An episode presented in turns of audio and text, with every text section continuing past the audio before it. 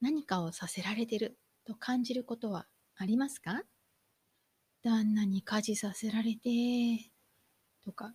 子供の遊びに付き合わされて、とか、母親の愚痴に付き合わされて、とか、義理の母の手伝いをさせられて、とか、普段からこのように誰かにさせられてると感じる人は気をつけてください。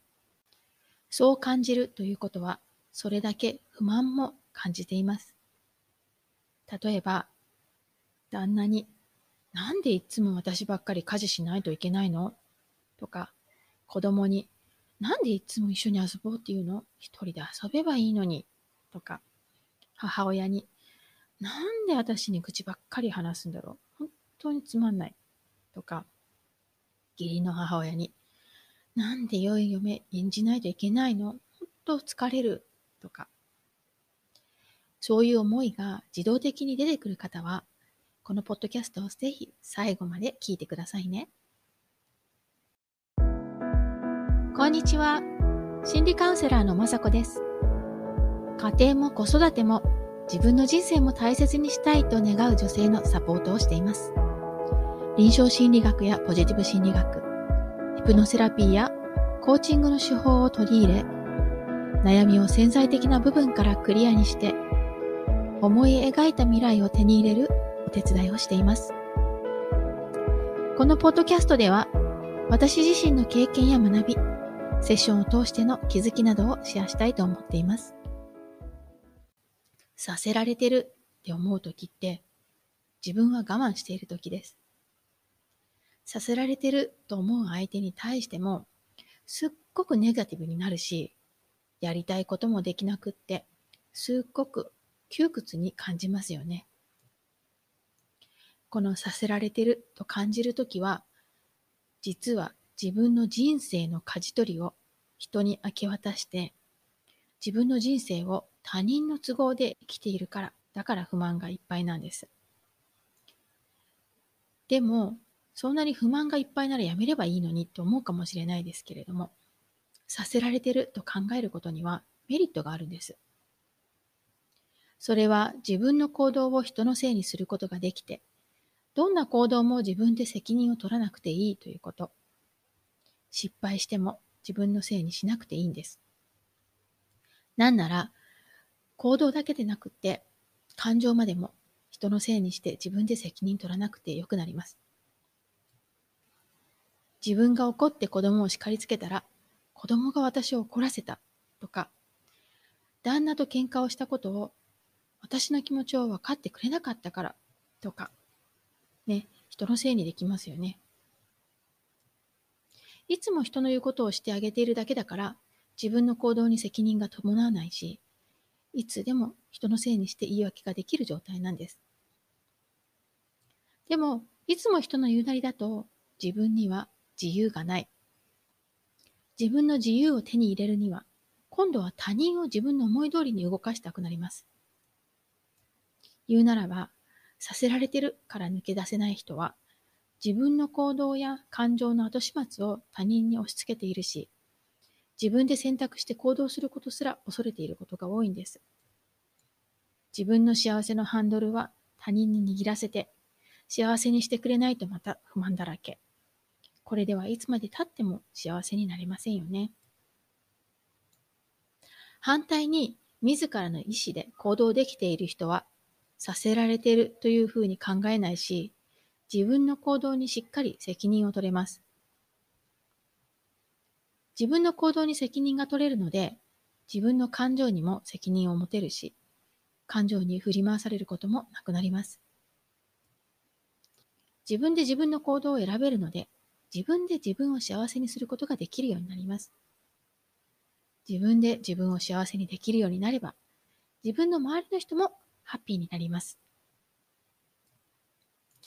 じゃあどうしたらさせられてるから抜け出せるのでしょうか？実は私たちは同じ現象を見ても見方一つでそれをポジティブにもネガティブにも受け取ることができます。半分入っているコップを見て半分入っていると捉えるか、それとも半分入っていないと捉えるか、それだけの違いなんですね。させられてると思って自分を被害者扱いして周りをみんな敵認定するか、自ら選んで行動していると思って周りを人生を共にクリエイトする仲間と捉えるか、実は捉え方を変えるだけで変化が起こります。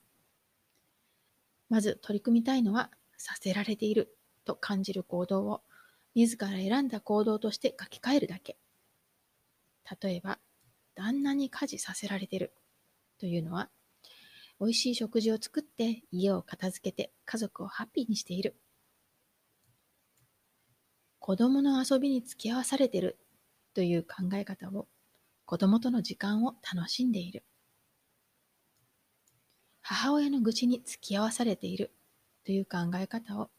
母親との会話を楽しんでいる。そして、義理の母の手伝いをさせられているという考え方を義理の母からいろいろな知恵を学び取っている。こんな風にね。そして、これ大事なポイントなんだけど、どうしても嫌なことはやらない選択をするんです。これも自らやらないということを選択して行動しているだけですよね。例えばお母さんの愚痴に付き合いたくないなら、もう愚痴は聞かないと決めてそう行動すればいいだけです。家事が嫌いなら家事をしなくていい方法を考えるだけ。させられていると取るか、自ら選択して行動していると取るか、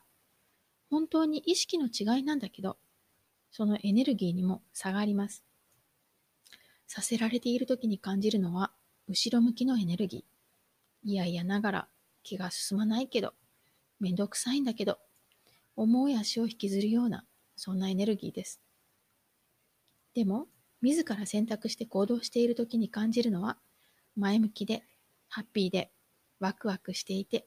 軽やかだけど地に足がついている。そんなエネルギーです。自ら動くと選択することで、